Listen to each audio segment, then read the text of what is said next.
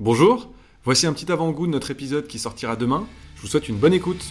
Ça, c'est un, premier élément et la digitalisation a permis tout cela. Aujourd'hui, on s'appuie sur euh, chaque, intervention, chaque euh, euh, relation avec le client est, devenue digitale. C'est une attente et c'est une évolution nécessaire dans le métier. Ensuite, je pense que les, attentes de nos clients ont aussi évolué parce que y a quelques années, ils étaient très proches de l'achat euh, du produit lui-même. Mm. Maintenant, ils sont en, ils souhaitent euh, avoir des partenaires qui s'occupent de l'entretien des de véhicules service dont on et, parlait. et- et- et déléguer tout ça à des gens dont c'est le métier Hmm, pour se concentrer sur leur métier cœur.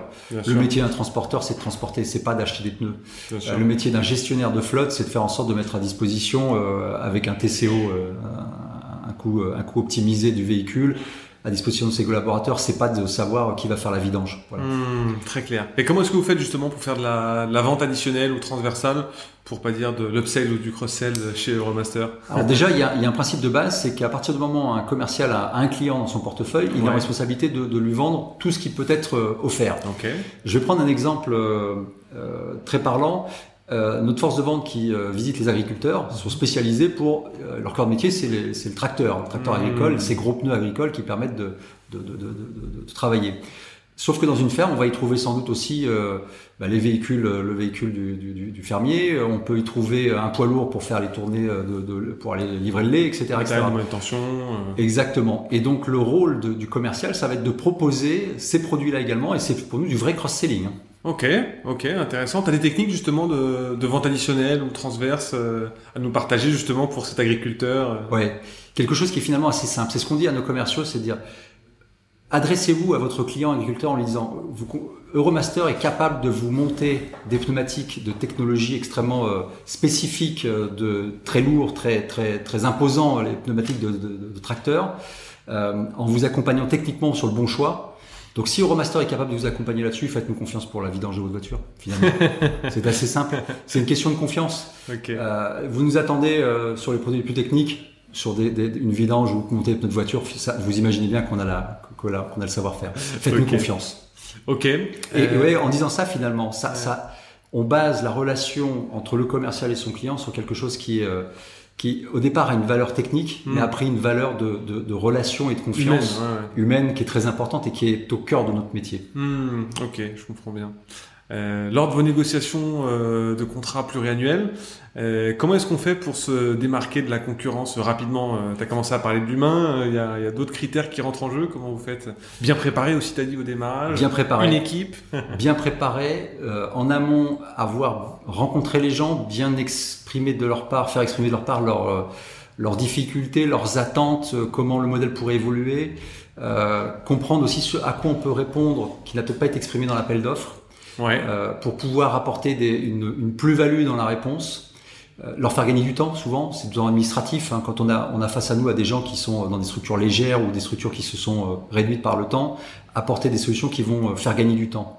Et c'est ça la clé de, de trouver là-dessus. Ensuite, on a un positionnement au master assumé de- d'entreprise euh, premium. On vend du produit premium. On a, on, on a, on revendique de faire du service premium. Donc, quand je dis ça, ça veut bien dire qu'on ne sera pas les moins chers. Bien sûr. Il faut le revendiquer, il faut l'expliquer et il faut tenir la position aussi. Et finalement, c'est quelque chose d'assez d'assez important parce que ça nous oblige à, à le justifier et à amener quelque chose de supplémentaire par rapport à nos concurrents. Alors, puisque tu parles de premium, tu fais aussi une allusion au, prix. Excellente transition. Euh, on vit en ce moment une véritable augmentation des prix euh, à peu près dans tous les domaines d'activité. Comment est-ce que de votre côté, vous arrivez à faire euh, revenir vos clients à la table des négociations pour, pour, pour accepter tout simplement des hausses de prix qui sont nécessaires pour nos business quoi, hein? Alors d'abord, on n'a pas le choix. À partir de là, une fois qu'on s'est dit ça, euh, c'est, c'est, il faut le partager avec les équipes. Ouais. On n'envoie pas les, les équipes commerciales au combat sans, sans donner du sens. Et ça a été vraiment pour nous euh, euh, une, une démarche très importante depuis le début de cette, de cette phase de, d'inflation qui va durer, Mhm. de donner du sens, d'expliquer pourquoi et qu'est-ce qu'il y avait derrière. Chez nous, ça, le sens est assez vite, on le trouve assez vite. Euh, le service est presté par des hommes. Ces, personnes dans nos centres vont forcément, on va devoir les augmenter.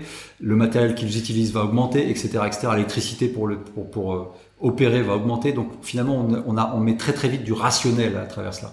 Bon, une fois qu'on s'est dit ça, on y va.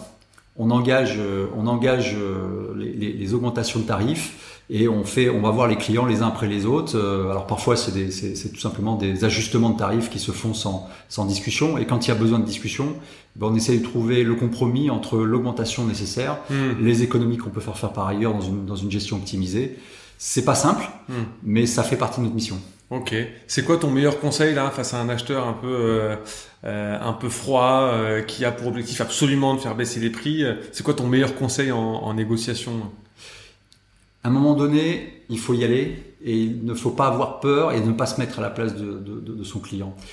Les gens en face de nous une posture d'achat hmm. qui de facto refuse, refuse les hausses ou voudrait les modérer au maximum.